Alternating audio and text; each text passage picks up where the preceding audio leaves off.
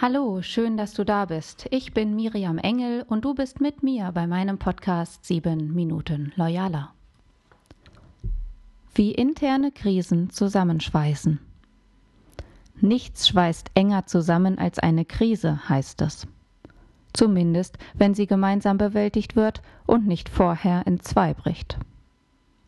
Wir kennen das aus unseren privaten Beziehungen. Und auch so manche Kundenbeziehung hat ihre Höhen und Tiefen durchlebt. Doch bei unseren Mitarbeitern fällt es uns oft schwer, Krisen zu akzeptieren. Viele Führungskräfte, die ich im Laufe meines Lebens kennengelernt habe, haben Probleme mit Kritik. Weniger mit der, die sie zur Zielerreichung gegenüber dem Team äußern, sondern mit dem Einstecken von Kritik. Aus eigener Erfahrung als Angestellte weiß ich noch zu genau, dass Kritik von mir gegenüber meinen Vorgesetzten überwiegend zum Wegducken oder sogar zum Gegenangriff geführt haben. Mal ehrlich, kann das sein? Ich nehme jetzt mal an, dass du Personalverantwortung hast und nicht weißt, wie du am besten mit Kritik dir gegenüber umgehen sollst. Angenommen, deine Mitarbeiterin, so wie ich es einmal war, hat richtig was auf dem Kasten und konstruktive Ideen. Und angenommen, du würdest durch deine Einstellung die Umsetzung dieser Ideen gefährden, obwohl es deiner Abteilung zugute käme. Und sie, die Mitarbeiterin, weiß das. Sie kennt deine Einstellung dazu.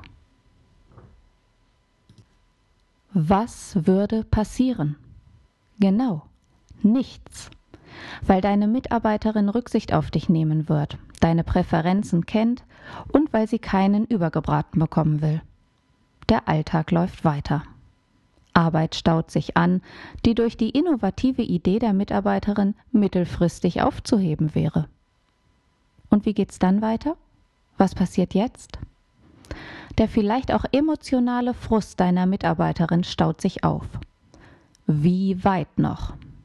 Wird es knallen oder wird die Mitarbeiterin deine Abteilung verlassen? Es ist an dir.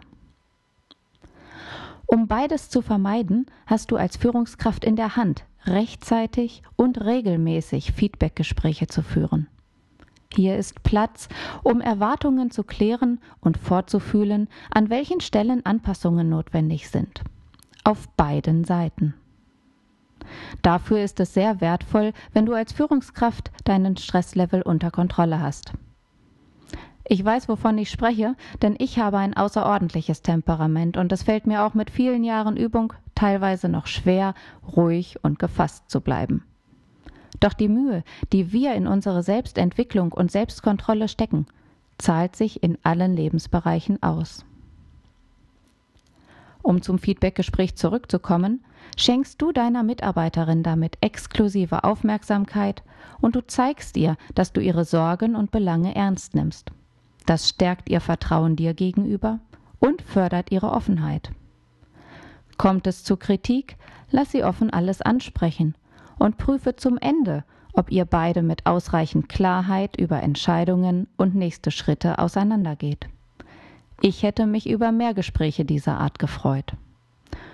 Und wenn du dir noch weitere Impulse wünschst, wie du Feedbackgespräche und andere Standards entwickeln kannst für dein Unternehmen, dann schau doch mal in mein E-Book Mentoring, das du auf meiner Website loyalworks.de erhältst. Und ich freue mich natürlich, wenn du bald wieder reinhörst.